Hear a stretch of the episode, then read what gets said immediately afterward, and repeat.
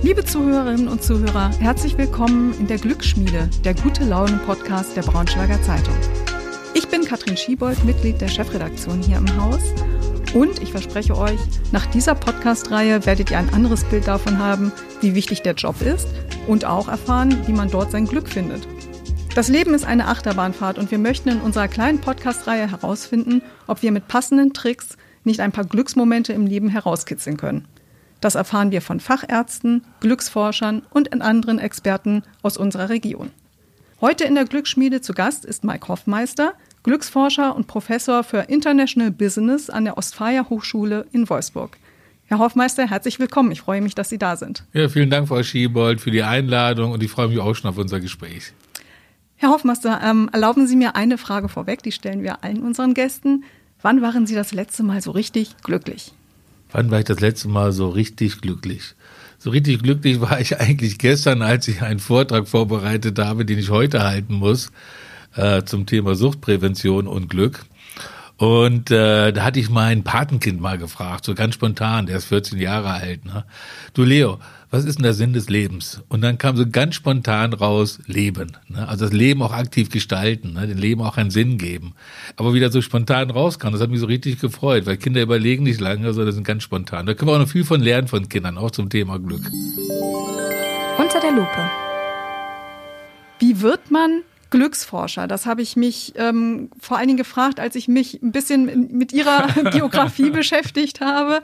Gab es da ein persönliches Erlebnis, das Sie beeinflusst hat? Also ganz häufig ist ja so, dass viele Menschen wollen ihr Leben ja verändern oder dem Leben eine neue Richtung geben, machen es aber nicht.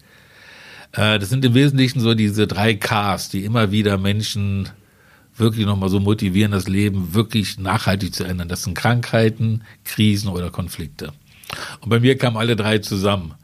Ähm, erst kam die Krise von Volkswagen, das hatte Einfluss auf unser, unsere Nebentätigkeit, weil ich hatte so ein Institut gehabt, mit dem wir so eine Konferenz gemacht haben. Das war natürlich dann ganz kritisch. Dann kam äh, eine Krise, äh, ich hatte einen Schlaganfall gehabt und äh, Gott sei Dank habe ich den relativ gut überstanden, aber in dem Schlaganfall, überlegt man schon, ne? das Leben ist ja endlich.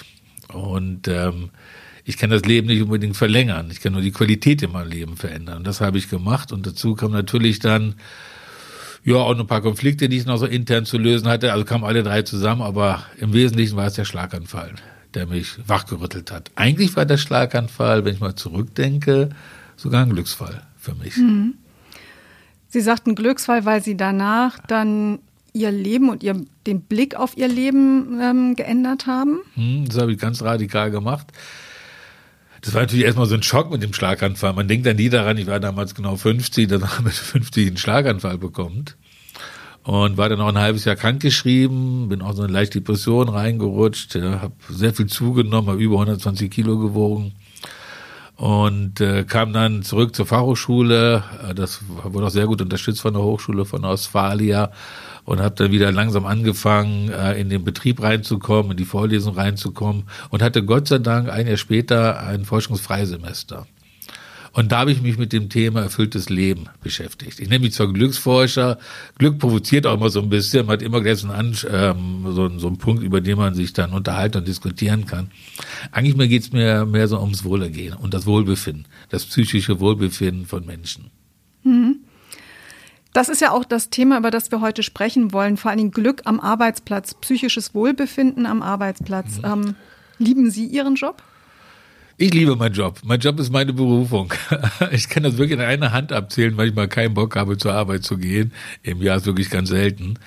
Ähm, weil ich kann da voll, ich muss sagen, ich habe meinen Job, ich habe jeden Job, den ich gemacht habe, geliebt. Ne? Ich war bei Volkswagen zwölf Jahre Management, habe ich auch sehr, sehr gerne gemacht, viele gute Erfahrungen gesammelt. Das war eigentlich meine erste Berufsphase. Ne? Dann kam die zweite Berufsphase bis zum Schlaganfall, habe ich auch meinen Beruf geliebt. Ich habe aber immer noch schwerpunktmäßig Themen gemacht, die nicht vielleicht ganz so an meinem Herzen hingen. Aber durch den Schlaganfall kam dann meine dritte Berufsphase, dass ich gesagt habe, ich mache wirklich nur noch das, was mir so auch Erfüllung gibt und was mir auch Freude bereitet, wo ich auch so einen Beitrag leisten kann zum großen Ganzen. Sie sagten, es gibt auch mal Tage, da hat man keinen Bock auf ja. den Job. Mhm. Was sind das dann für Tage bei Ihnen? Wann sagen Sie, oh nee, heute mag ich eigentlich gar nicht und wie gehen Sie damit um? Also wenn Klausuren geschrieben werden müssen und ich Klausuren korrigieren muss, sind natürlich Themen, die man nicht so gerne macht, ausgehört einfach so mit dazu. Ich sage immer, eine Suppe ohne Salz schmeckt nicht. Und man kann auch nicht immer nur glücklich sein. Es gibt auch mal Tiefschläge oder Momente, wo es mir psychisch einfach nicht so gut geht. Ich habe einfach ja, schlechte Motivation oder so eine komische negative Grundstimmung. Das muss man auch mal aushalten. Man kann das nicht immer nur wegdrücken, wenn man schlechte Laune hat oder oder Ängste hat, wenn das mal aufkommt. Ne? Also es ist wirklich, man muss die Gefühle auch leben. Und ich sage immer, das ist so wie mit den Wolken. Die Sonne scheint immer. Die Wolken kommen und die Wolken gehen. Und ich vertraue fest darauf, dass der nächste Tag wieder besser wird. Es ist ja so, dass es man eigentlich immer mh, mm, eher mit Arbeit was Negatives oder häufig was Negatives verbindet und einem das auch von außen oft so aufgedrückt wird. Also ich denke oft an die Radiomoderatoren in bestimmten Sendungen, die immer die Tage runterzählen bis zum Wochenende ähm, und dann so den Anschein erwecken, naja, dann beginnt das Leben, aber die Woche bis dahin ist ziemlich trist und Arbeit ist eigentlich nur Druck und Stress und ja, es geht ums Geld verdienen. Mhm. Kann man denn tatsächlich lernen, Spaß an der Arbeit zu haben? Ja, das muss man gar nicht lernen. Ne? Die, ne, Spaß muss man ja auch erleben. Ne? Spaß und Freude und Sinnerfüllung an der Arbeit. Aber ich gebe Ihnen schon recht, ich finde das auch immer furchtbar, wenn man dann sieht, oh, thank God, it's Friday und jetzt kann ich am Wochenende feiern. Wenn man sich mal überlegt, wie viel Lebenszeit ich auf der Arbeit verbringe. Und wie viel Lebenszeit ich mir auch schon mit den Gedanken damit äh, verbringe, oh, ich muss doch morgen zur Arbeit gehen. Ne, oder am Sonntag schon wieder schlechte Laune, weil ich zur Arbeit gehen muss. Da muss man sich wirklich überlegen, habe ich da den richtigen Job? Und viele Menschen, nicht alle, ne, aber viele Menschen, die meisten Menschen haben auch eine Chance der Wahl. Und ich sollte mir schon auch einen Job suchen, der auch mit meinen Werten und Grundüberzeugungen, die ich habe, übereinstimmt. Wenn ich für einen Arbeitgeber arbeite, wo ich mich immer verbiegen muss, dann wäre ich nicht glücklich, dann wäre ich im Endeffekt auch krank. Und das sieht man ja auch, wenn man mal schaut, wie die ganzen Zahlen, äh, die veröffentlicht werden, Richtung Depression, psychische Erkrankungen, ist ja Wahnsinn, wie die in die Höhe schnellen. Mhm. Und das Angebot, das wir bieten seitens äh, von Ärzten, Psychotherapeuten, ja, ist da wirklich, steht im kein Verhältnis zu dem Bedarf, den wir da haben. Ne? Ja. Gerade so in der Generation Z hört man immer wieder, dass man sich nicht von dem Job kaputt machen lassen will. Und es fallen auch immer wieder Stichworte Work-Life-Balance, die dann besonders wichtig ist. Nach einer internationalen Befragung der Zeitarbeitsfirma Randstadt haben 38 mhm. Prozent der 18- bis 24-Jährigen ihren Job schon mal gekündigt, weil er sie daran hinderte, das Leben zu genießen. Ist weniger zu arbeiten wirklich die Lösung? Es geht nicht um die Quantität, es geht mehr so um die Qualität, wie ich das auch gestalte, mein Leben, ne? auch mit dem Job auf der Arbeit. Ich finde es immer interessant, wenn ich so meine Studierenden mal frage, wo wollt ihr mal später arbeiten? Also gut, vielleicht typisch auch Wolfsburg, ne? dann gehen die meisten natürlich hoch und wollen gerne bei VW, äh, VW arbeiten. Ne? Und dann frage ich immer, warum?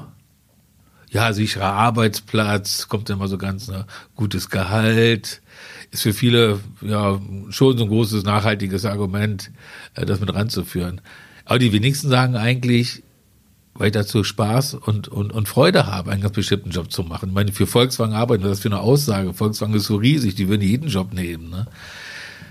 Ich finde, es ist ganz wichtig, und das zeigt auch die, die Wissenschaft. Ne? Die glücklichsten Menschen sind eigentlich die Menschen, die aufblühen können oder wachsen können. Ne? Das ist auch so ein Begriff, der aus der positiven Psychologie kommt, Flourishing. Ne? Also kann ich wachsen? Kann ich meine Talente einsetzen? Kann ich meine Stärken einsetzen, die ich habe? Das heißt natürlich auch, dass ich meine Stärken erstmal kennen muss ne? und die dann auch einsetzen kann. Ne? Wie findet man das denn heraus? Wie kann man seine Talente herausfinden, um sie dann später rauszukitzeln? Ja, gut, da gibt es dann verschiedene Möglichkeiten, wie man das machen kann. Am besten ist natürlich, wenn man, es gibt ja verschiedene Institute, die jetzt so ein Strengths Finder nennt sich das, ne, wie man seine Stärken äh, feststellen kann. Äh, gibt es sehr gute Methoden, muss man im Internet mal googeln, gibt es unterschiedliche. Ähm, da gibt es von glücksforscher.de zum Beispiel einen Fragebogen zu den Charakterstärken und Signaturstärken. Das ist eine Webseite der Deutschen Gesellschaft für positive Psychologie. Und das ist schon mal ganz gut, wenn man dann so rausfindet, erstmal, was sind meine Charakterstärken? Und wenn man sich die jetzt mal anschaut, ne, vielleicht mal so ein bisschen überrascht, manche Stärken hat man gar nicht so gesehen, ne, weil man die gar nicht gelebt hat. Ne, und sich damit mal auseinanderzusetzen ne, und dann zu sagen, die unentdeckten Stärken, die ich habe, wie kann ich die denn einsetzen? Und das andere sind die sogenannten Signaturstärken, die ich dann auch rausfinden kann. Also welche Stärken geben mir besonders viel Kraft und besonders viel Freude und besonders viel Energie? Ne? Also bei mir sind meine beiden stärksten Signaturstärken ist Elan. Ne? Ich habe unheimlich viel Spaß an den Sachen. Ich gehe da voll drin auf. Ne? Und Kreativität ist bei mir auch ein großes Thema. Also jede Vorlesung ist bei mir anders, ne? weil ich dann immer wieder neue Ideen habe, die ich da mit reinbringe und manche andere Übungen mache.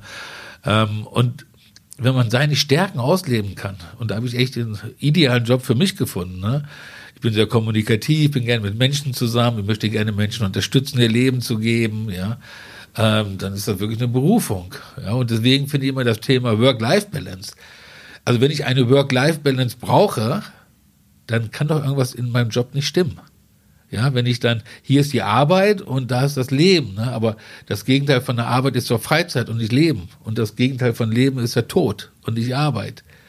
Also wenn ich dann einen Job habe, in dem ich permanent gegen meine Werte verstoße oder auch keine Sinnhaftigkeit sehe für das, was ich mache in meinem Tun, nur bezahlt werde für irgendwie eine Tätigkeit, ja, das ist dann natürlich schon erschreckend, ne? dass wir dann Leute auch innerlich kündigen. Es gab jetzt gerade wieder die Veröffentlichung von Gallup, die hat ja gesagt, dass circa nur 20 Prozent der Arbeitnehmer in Deutschland voll motiviert sind.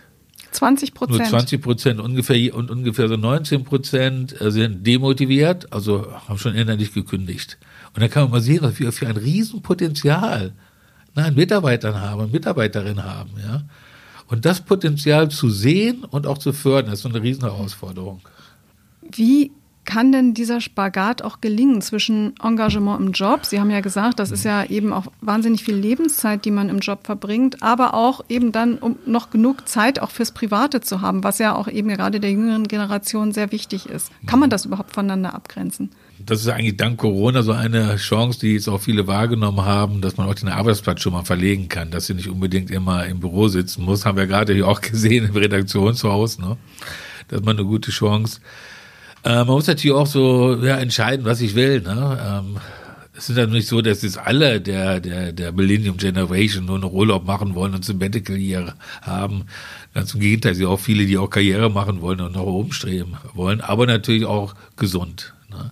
Und der Freizeitbereich für viele natürlich schon, oder ich sage nicht mal Freizeitbereich, für der Bereich für meine persönliche Entwicklung ist natürlich auch ganz wichtig. Und ähm, da bieten Unternehmen, also gerade die Unternehmen, die jetzt vielen äh, Nachwuchskräfte suchen, schon vielfältige Möglichkeiten an. Wie müssen sich denn, genau, also wie mhm. müssen sich diese Unternehmen darauf einstellen? Wie wollen, wie müssen sie ähm, gerade auch auf die Generation Z zugehen, um eben die Mitarbeiter auch zu gewinnen? Mhm. Also es gibt so verschiedene Studien äh, in der positiven Psychologie, die sich mit dem Thema beschäftigen. Aber da fällt mir gerade so ganz spontan eine Situation ein. Selbst in den USA haben wir die gleiche Situation. Und ich war ähm, vor, vor ein, ein paar Jahren ähm, auf einer Konferenz in den USA. Und das war die größte Händlerkonferenz der Welt. Und da ging es auch um das Thema, wie kann ich den jungen Menschen motivieren, bei mir im Autohaus zu arbeiten. Und da konnten viele das gar nicht verstehen. Ja, ich habe den angeboten, die können am Wochenende nochmal extra arbeiten, kriegen doppeltes Gehalt, da haben die einfach keine Lust gehabt. Das heißt, wir müssen auch mal so ein Umdenken haben. Ne? Das Problem ist, meine Generation, ich bin Babyboomer, für uns stand Leistung ganz weit oben. Wir müssen was leisten, damit wir uns später auch ein gutes Leben haben und haben nun eine ganz andere Generation, mit denen wir zusammenarbeiten, die andere Werte haben, die wir aber erzogen haben. Das sind ja unsere Kinder oder Enkelkinder, die dann jetzt anfangen zu arbeiten. Ne? Und das erfordert natürlich auch ein Umdenken, ne? auch äh, was die traditionelle Führungskraft betrifft. Ne? Also ich kann nicht mehr von oben nach unten einfach nur delegieren. Und der autoritäre Chef hat ja auch ausgedient. Also Druck und ja, mangelnde Anerkennung, das sind ja auch oft Faktoren, die ähm, dazu führen, dass entweder Mitarbeiter innerlich resignieren oder, oder schlimmstenfalls dann auch kündigen. Das zeichnet dann eine gute Führungskraft heute aus. Mhm. Ich hätte selber mal eine Untersuchung gemacht, da habe ich 500 Menschen aus dem Automobilhandel befragt.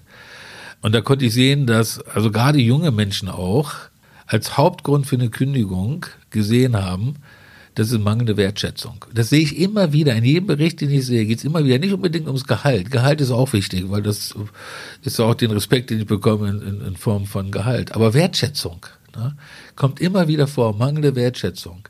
Und gerade die Gallup-Studie hat auch mal wieder gezeigt, dass in Deutschland nur acht Prozent der Arbeitnehmer sich gewertschätzt fühlen auf der Arbeit. Ich konnte das gar nicht glauben, nur acht Prozent, ja. Das ist ja Wahnsinn. Ich gebe alle für das Unternehmen und, und bekomme das nicht wertgeschätzt. Ich hätte dann ähm, in dieser Studie die mit den 500 Verkäufern, hatte ich dann mal die Personen befragt, die sich so ausgebrannt gefühlt haben. Ne, wir haben so ein paar Symptome abgefragt vom Burnout. Und dann haben wir den Leuten mal die Frage gestellt, ähm, und die mussten dann zustimmen oder ablehnen. Ne? Mein Vorgesetzter interessiert sich sehr für mein gesundheitliches Wohlergehen. Das war über die Hälfte haben gesagt nein. Und das finde ich schon mal erschreckend. Das muss ja nicht stimmen. Ne? Aber es ist halt das, was ich das wahrnehme Gefühlte, als Mensch, ne? das Gefühlte. Ne? Und ich finde das so erschreckend. Ich gebe alles für das Unternehmen dahin. Die waren sehr motiviert, die Leute, aber ich habe das Gefühl, dass ich gar nicht wertgeschätzt werde. Ne? Ich meine, Wertschätzung ist auch nicht einfach, wenn ich das mache. Ich muss das muss ja situationsgerecht auch sein. Ne? Können Sie da ein Beispiel mal geben? Wie kann man ähm, Mitarbeitenden halt die entsprechende Wertschätzung auch tatsächlich geben? Also Wertschätzung muss immer ehrlich sein. Ja, und nicht einfach mal so dahingesagt. Also äh, prima, das hast du aber toll gemacht, obwohl, naja, dann das äh, Verhalten nicht, dazu nicht authentisch ist. Das nee, das geht auf gar keinen Fall. Das geht, geht auf gar keinen Fall. Auch immer sich dafür Zeit nehmen, wenn man so Feedback gibt. Ja. Es gibt immer viele Runden, wo man Mitarbeitergespräche führt, Jahresgespräche geführt, ja. Da gibt es ja irgendwelche Studien dazu. Ich frage mal wirklich, wie ehrlich werden die Gespräche und sind halt also wirklich auch konsequent durchgeführt. Ne? Wenn ich eine Abteilung habe von 20 Leuten, und soll mit jedem ein Gespräch führen. Ja, da habe ich ja schon mal locker zwei, drei Wochen nur mit Gesprächen weg. Dann kommen die ganzen Nachfolgearbeiten und Vorbereitungen dazu. Also ich finde, das muss auf jeden Fall auch mal zwischendurch sein und ehrlich sein. Ähm, aber man muss auch ein bisschen achten, wie ich wertschätze. Es gibt ja ganz unterschiedliche Typen. Also ich bin so ein Typ, äh, da kann ich genug gewertschätzt werden. Oh, super, ne? Hoffmeister, toll gemacht, ne? Das geht so richtig gut runter. Und wenn ich das nicht regelmäßig bekomme, denke ich, ja, ist man nicht zufrieden. Dann gibt es die anderen äh, Menschen, die sagen, wenn er mich permanent wertschätzt, kann ich gar nicht würdigen, weil ich habe noch gar nicht richtig was gemacht. Also, also Lob kann ja auch ne? inflationär ne? sein. Genau, genau, genau. Muss man genau aufpassen. Ne? Also was für ein Typ ich so gegenüber habe, ne? wie ich wertschätze. Hm. Wertschätzung ist das eine. Das andere ist ja genau sehr wohl zu beachten, welche Bedürfnisse die Mitarbeitenden oder die Mitarbeiterinnen auch haben. Mhm. Also sprich, wenn zum Beispiel auch man weiß, der hat das Hobby, ist Triathlet und braucht eben auch entsprechend Zeit für sein Training, müsste man nicht eben auch da mehr auf die, auf die Mitarbeitenden eingehen mhm. und ihnen dann auch Dinge ermöglichen? Auf, auf jeden Fall geht es dann zum Thema, wie kann ich meine Mitarbeiter an meinem äh, Unternehmen binden? Und nicht über monetäre Incentives, sondern so eine emotionale Mitarbeiterbindung, ne? Dass ich auch wirklich so mit Interesse dabei bin und dass mir das der Erfolg des Unternehmens auch wichtig ist. Ne? Ich hatte gerade letzten Gespräch mit einem Unternehmer gehabt, der Company nur mit sechs, sieben Leuten und da gab es dann auch so ein paar Probleme, mussten viel arbeiten, ja. Was ich sehr gut fand, ja, der hat dann gesagt, so, okay, derjenige fährt gerne Fahrrad, was ich mache, ne, ich habe ihm angeboten, immer zu eine Woche Sonderurlaub, ja, oder zwei Wochen, weiß gar nicht mehr genau, ich zahle dir den Flug, und äh, dann kannst du da deine Radtour machen, die du immer schon in Amerika machen wolltest. Hinflug nach San Francisco, Rückflug äh, von Los Angeles. Und das ist natürlich so, so Themen, wo es so auch um Wertschätzung geht. Ist natürlich auch eine monetäre Incentive. Aber auf der anderen Seite, sowas vergesse ich nie. Ne, wenn mhm. ich sowas gemacht habe. So ein Erlebnis, was mein Arbeitgeber mir zur Verfügung stellt. Das heißt, der Arbeitgeber weiß auch, was sind denn so meine meine Freuden, meine Hobbys, die ich mache. Ne? Und das sind natürlich Themen, die viel nachhaltiger sind, als wenn ich mal 100 oder 200 Euro Gehaltserhöhung bekomme. Und bringt ja auch Lebenserfahrung. Auf jeden Fall, auf jeden Fall. Ne? Und das kann ja natürlich dann eben bei der Arbeit auch förderlich sein, wenn man dann eben ne, mit den eigenen Erfahrungen sich dann wieder einbringen kann. Dann vor allen Dingen auch im Team sich dann vielleicht auch ganz anders einbringt. Wie wichtig mhm. ist Teamarbeit? Aber Teamarbeit ist sehr wichtig, äh, finde ich. Ich wollte noch mal einen Aspekt mhm. noch mal vorbringen, bevor wir darauf eingehen es wird immer häufig dann so gesagt, ja, der Abteilungsleiter ist verantwortlich für mein Glück auf der Arbeit. Das sehe ich nicht ganz so. Ich finde, das ist so eine, so eine, das ist keine Einbahnstraße. Ne? Jeder ist auch selbst für sein Glück verantwortlich. Jeder ist auch selbst für sein Glück verantwortlich. Und ähm, viele Führungskräfte sind auch in einer schwierigen Situation. Ne? Die haben dann auch wieder Vorgesetzte. Ne? Und ähm, nicht alle Vorgesetzten sind führen, situationsgerecht oder, oder ne, angepasst. Also da muss ich auch mal so ein bisschen ähm, sagen, wenn wir Wertschätzung machen, Wertschätzung geht auch nach oben. Und auch den Chef mal sagen, danke für deine Unterstützung oder danke, dass du dies und dies für mich gemacht hast. Weil das ist eine ganz einsame Position da oben sonst. Ne? Man kann immer sagen, gut, die werden dafür bezahlt, aber jeder kriegt da sein Gehalt. Ne? Also das finde ich eine ganz wichtige äh, Situation dass, oder Voraussetzung, dass Wertschätzung in beide Richtungen geht. Und ein wichtiges Thema finde ich auch äh, so Dankbarkeit. Ich muss auch mal dankbar sein für das, was ich habe. Ich muss mal danken, also es geht nicht gerade um Leute, die bei Volkswagen arbeiten, das ist der Arbeitsplatz da relativ sicher, aber viele Zulieferer, viele kleine Unternehmen. Ja, das ist auch ein, was so viele, auch gerade in der Corona-Zeit, viele Unternehmer gestemmt haben, ja. um Arbeitsplätze zu sichern und nicht zu entlassen. Ja, und äh, auch dieses Gefühl der Dankbarkeit gegenüber dem Arbeitgeber ist auch ein wichtiges Gut. Und das macht auch glücklich, Dankbarkeit. Mhm. Ja. Teamarbeit hat wir gerade genau. angesprochen. Ne? Also Teamarbeit ist äh, ja, extrem wichtig, gerade in diesen Zeiten. Ne? Ähm, ist natürlich immer so eine kleine Herausforderung, im Team zu arbeiten. Ähm, Gerade ein Schwerpunkt ist aber bei mir auch so interkulturelles äh, Management. Wenn ich mir anschaue, so viele Unternehmen, die Teamarbeit machen und äh, Teamarbeit, die vielleicht sogar länderübergreifend ist, wo ich dann Teams habe aus unserem Werk in Indien zum Beispiel, die dann mit den Deutschen zusammenarbeiten müssen, mein Zulieferant oder sowas ist eine große Herausforderung, ja, erstmal das Team zusammenzusetzen, eine richtige Teamkultur äh, zu schaffen und alle Mitglieder auch gleichzeitig engagiert am Team mitarbeiten zu lassen. Ne? Das müssten Sie vielleicht noch mal ein bisschen erläutern. Sie sagten, Ihr, Ihr Schwerpunkt ist auch internationale Teamarbeit oder interkulturelle ähm, Arbeit. Mhm. Was beinhaltet das genau? Also wir haben bei uns, das ist mal so ein bisschen so das Schwierige, ähm, wenn ich Führungskraft bin, ähm, in Deutschland aufgewachsen und nur immer in Deutschland gearbeitet, ich überzeichne mal, zeichne mal so ein bisschen, und muss dann ein Team arbeiten, in dem ich dann Ausländer mit dabei habe oder, oder Teammitglieder mit unterschiedlichen interkulturellen Hintergründen.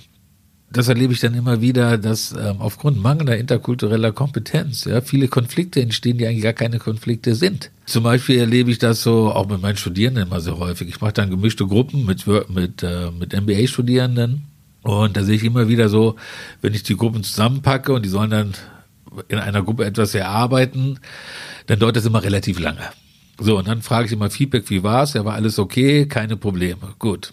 Woche später frage ich die Deutschen, wie war's denn nun mit den Indern? Ne? Oh mein Gott, erzählen sie dann immer, ne? Ja, du hast so viele Fragen gestellt, die kamen gar nicht zum Thema, ne? Dann meine ich ja genau, so ein kollektivistischer Kulturkreis, für den ist wichtig ein Beziehungsaufbau. Nur wenn ich eine gute Beziehung habe innerhalb des Teams, kann ich auch effektiv arbeiten. Wir Deutschen sind sehr individualistisch äh, eingestellt. Ja, das ist klar, ist schon wichtig, dass man sich persönlich so kennt, aber nicht so wichtig wie in kollektivistischen Kulturkreisen. Ne? Und dann habe ich später die Inder gefragt, wie waren das so bei euch in der Zusammenarbeit? Und der eine meinte, Herr Hoffmeister, ich glaube, die mögen mich nicht. Ja, manche, warum denn nicht? Ja, ich musste immer nachfragen. Die haben nie von sich erzählt. Ne? Und dann so viele Kleinigkeiten, äh, wo es Konflikte gibt, wo man ganz schnell so Stereotypen dann hochzieht, ja, von meinen Werten ausgeht, die ich übertrage auf andere. Äh, auch Delegation ne, ist ja bei uns ein ganz großes Thema. Ne? Ich delegiere Verantwortung, mhm. das motiviert mich ja, nun bin ich das und das. Ne?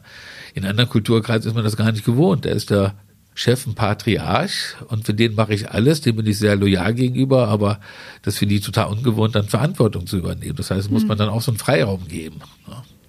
Wie wichtig sind Hierarchien?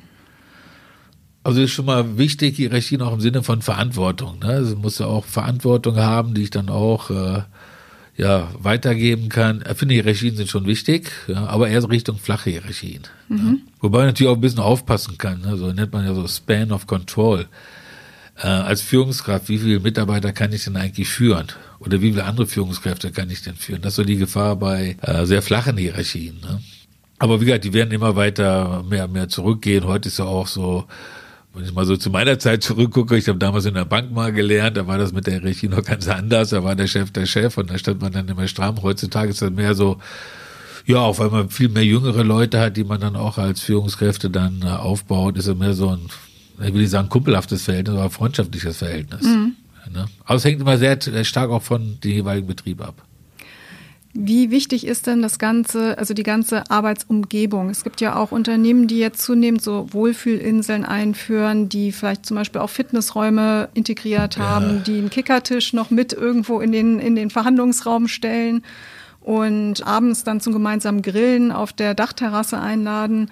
Wie wichtig ist so eine Atmosphäre auch für das Wohlbefinden der, der Belegschaft? Es ist wichtig, aber nicht das Wichtigste.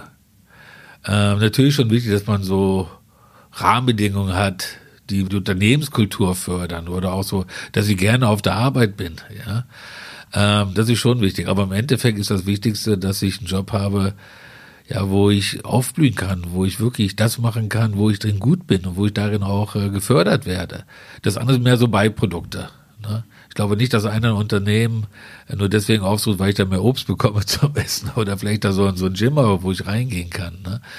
Ich finde, viel wichtiger ist so die Unternehmenskultur an sich, wie ist der Umgang der Kollegen miteinander und da helfen natürlich solche Maßnahmen. Ne? Habe ich natürlich einen schönen Aufenthaltsraum, wo man mal zusammenkommen kann, um sich mal auszutauschen mit den Kollegen, ganz zwanglos. Ne? Das macht, das hat schon so positive Auswirkungen. Ich meine, jetzt gerade um in Zeiten des Fachkräftemangels ist natürlich auch ein wahnsinniger Wettbewerb entstanden, auch gute Fachkräfte zu gewinnen. Mhm. Was sagen Sie Unternehmen? Worauf müssen Sie eben auch achten, um gerade auch junge Fachkräfte an das Unternehmen zu binden? Also ich finde, am allerwichtigsten ist, wenn man junge Menschen binden will, dass man auf jeden Fall authentisch ist. Ich kann den Leuten nur raten, schaut euch mal die Unternehmenswebseite an, wenn da zum Thema Unternehmenskultur was steht und was passiert wirklich in dem Unternehmen. Und das merken junge Menschen ganz schnell, ob da was stimmt oder was nicht stimmt. Ähm, es gibt da so ein schönes Modell, das nennt sich so, so diese drei E's, das wurde von Tower Watson in den USA mal entwickelt. Die Unternehmen, die diese drei E's, da gehe ich gleich mal drauf ein, das auch machen, haben die höchste Produktivität der Mitarbeiter und auch die loyalsten Mitarbeiter. Das ist einmal E engage. Ich stelle sicher, dass die Leute zu mir kommen, weil es ein super interessantes Unternehmen ist, weil es ein Unternehmen ist, was eine gute Sache macht, was auch was für die Community beiträgt. Ein Unternehmen, das mir auch am Herzen liegt, wo ich auch das sogar selber weiterempfehlen würde als Arbeitgeber. Das zweite ist enabled. Ja, dass ich auch alles zur Verfügung stelle, dass meine Mitarbeiter gut arbeiten können. Und dazu gehört eine klare Kommunikation auch. Ich finde immer, wie, wie kann ich denn für ein Unternehmen brennen, wenn ich gar nicht weiß, in welche Richtung das Unternehmen marschiert? Das heißt, ich muss auch mal die Unternehmensphilosophie mal rüberbringen. Oder vielleicht sogar auch ein Code of Contact, wie wir miteinander kommunizieren sollen. Ja, das haben einige Unternehmen. Die Guten haben das und die leben das auch aktiv. Andere haben es irgendwo an der Wand hängen, im Keller oder sowas, wo dann die, die Themen drauf, draufstehen. Aber es wird ne? nicht gelebt. Aber es wird nicht gelebt. Und das ist halt so das ganz, das ganz entscheidende Faktor, ne? Das, das, was ich lebe, was ich auch wirklich mache. Und das merke ich ja ganz schnell, wie so die Stimmung ist, ne? Also E für Engaged, das zweite E für Enabled und das dritte E ist für Energized da dockt dann ja auch äh, die Glücksforschung an. Ne? Wie kann ich schon sicherstellen? Ah, ich habe einen super Job, der macht Spaß. Ich habe alle Unterstützung, die ich kriege. Ne? Aber ich bin am Ausbrennen. Ne? Im positiven Sinne kann es ja auch sein. Ne? Oder auch im negativen Sinne. Und was kann ich da machen? Ne? Und den, äh, den Menschen mehr Energie zu geben. Erstmal darauf aufpassen, dass sie nicht auf, ausbrennen. Das ist schon wichtig. Also auch regelmäßig, auch wirklich authentisch dafür interessieren, wie es den Mitarbeitern halt auch geht. Ne? Dazu gehört auch im Thema Hierarchie klare Regeln, dass ich auch genau weiß, wer darf denn was entscheiden. Ist immer so ein bisschen schwierig, wenn keiner Entscheidungen trifft, dann kommt man ja auch nicht weiter so nach vorne. Ne? Das heißt, klare Regeln, klare Entscheidungen, mhm. klare Ebenen, also die, die zumindest klar definiert sind, aber eben auch entsprechende Freiräume für die Einzelnen, sich darin entfalten zu dürfen und zu können. Ich glaube, wir brauchen eine, wirklich eine gute Fehlerkultur. Ich finde, ein ganz wichtiger Faktor für die Zufriedenheit auf der Arbeit ist auch so das Vertrauen. Kann mhm. ich meinen Arbeitgeber vertrauen? Das zeigen auch ganz viele Studien, dass das Thema Vertrauen äh, auch so mit so ein elementarer Faktor ist wie das Wohlbefinden auf der Arbeit. Habe ich Angst, Fehler zu machen? Kann ich meinem Chef vertrauen, auch mal die Meinung sagen? Und wenn Ohne, man Fehler macht, ist es auch nicht schlimm, zwangsläufig, ja, sondern genau. durch Fehlern kann man äh, ja auch nur, wer Fehler macht, kommt auch weiter. Ja, genau, genau, genau. Für Fehler kommt man weiter. Ich hatte meine Arbeitgeber gerade, fand ich auch ganz interessant. Äh, da wurde ich mal gefragt, so wie mir die Arbeit so gefällt, wegen Überstunden und so weiter. Auch alles super, macht total Spaß, ne? Ich mache eh nur die Jobs, die mir Spaß machen, ne? Ja, Mike. Wenn du noch Spaß hast, dann hast du noch Kapazitäten frei. Ne? Und das zeigt mir auch so immer so ein bisschen von den Leuten, ja, ist das eigentlich so richtig? Ne? So, so, ne? Wir können doch froh sein, wenn die Leute das machen, was einen Spaß macht. Weil wenn ich nur da, wo ich meine Stärken einsetzen kann, habe ich Spaß und Freude, kann ich auch gut sein. Wenn ich irgendwas mache, wo ich meine Stärken nicht einsetze, werde ich nie gut werden und auch nicht fürs Unternehmen das Richtige mit beibringen. Deswegen finde ich auch so, wie viele Unternehmen immer schreiben, Human Resource Manager. Ja, also da wird man mal ganz übel bei. Ressourcen nutze ich. Und wenn sie ausgenutzt sind, hole ich neue Ressourcen ran. Eigentlich müsste man noch mehr darum gehen und sagen, wir haben so einen Human Potential Manager, mhm. ne, wo ich die Potenziale entfalte, ne, oder Human Capital äh, Manager. Da habe ich dann Kapital, das will ich dann noch vermehren. Ne. Und ähm, wenn man daran arbeitet, finde ich viel besser. Und da gibt's ja diese neue Welle, wo man sagt, ja, wir haben so einen Happiness äh, Officer, der für uns arbeitet, oder Feel Good Manager, die IHK in Hamburg hat da jetzt so, ein, äh, so eine Ausbildung auch dazu angeboten. Da gibt's ja viele andere Unternehmen, die auch äh, Happiness Officer. Was machen anbieten. diese Happiness Officer? Ja, die Idee von den Happiness Officern ist da so die Kommunikationsstrukturen im Unternehmen zu fördern sicherzustellen, dass sie alle auch entsprechend wohlfühlen im Unternehmen oder wenn es Probleme gibt, als eine Anlaufstelle Stelle zu haben. Ne? Aber finde ich schon mal interessant, wenn ich überhaupt einen Wohlfühlmanager im Unternehmen brauche, dann kann irgendwo was anderes nicht stimmen. Ne? ja, eigentlich muss man da so ein, so ein normales Verständnis davon haben, wie wir auch miteinander umgehen wollen. Und ich finde, viel zu häufig werden Konflikte auch ja nicht richtig analysiert oder ausgelebt, die wir dann so haben. Und dafür ist natürlich dann so eine neutrale Stelle nicht schlecht, wenn man dann so einspringen kann, um das zu lösen. Ne? Wie zahlt sich denn eine Arbeitskultur, die glückliche Mitarbeitende in den Mittelpunkt stellt, am Ende aus? Kann man also auf den Erfolg auch aus? Ist das messbar? Ja, es gibt ein schönes Beispiel. Ähm, es gibt eine Hotelkette, die haben fünf Hotels, äh, eine Ostsee und eine Nordsee. Und die haben das ganz konsequent umgesetzt. Ähm, die haben dann wirklich ähm, viel mehr Freiraum den Leuten gegeben, viel mehr Vertrauen, viel mehr Verantwortung delegiert. Die haben auch einen Human Potential Manager, ja.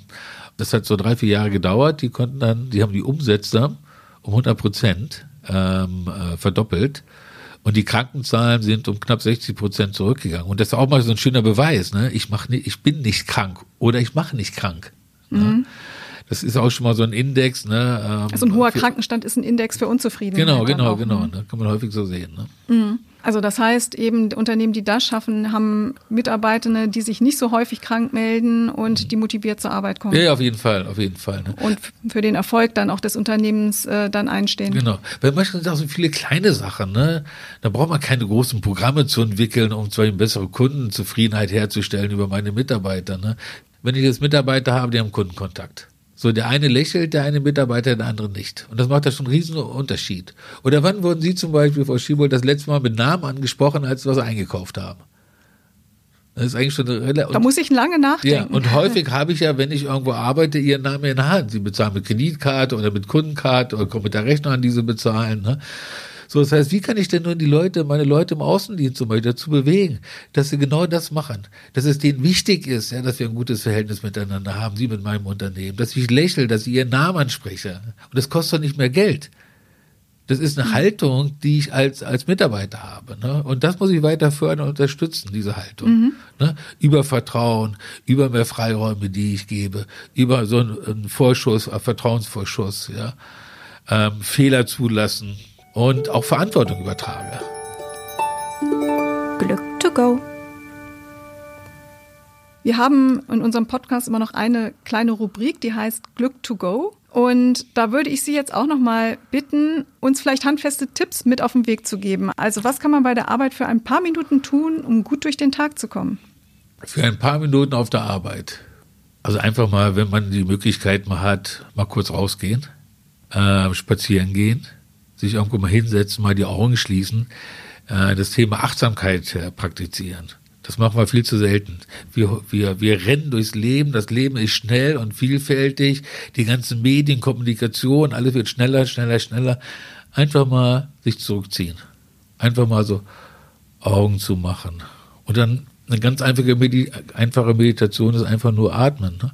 So immer so drei Schritte einatmen, Pause, ausatmen, Pause und das mal so mehrmals hintereinander machen.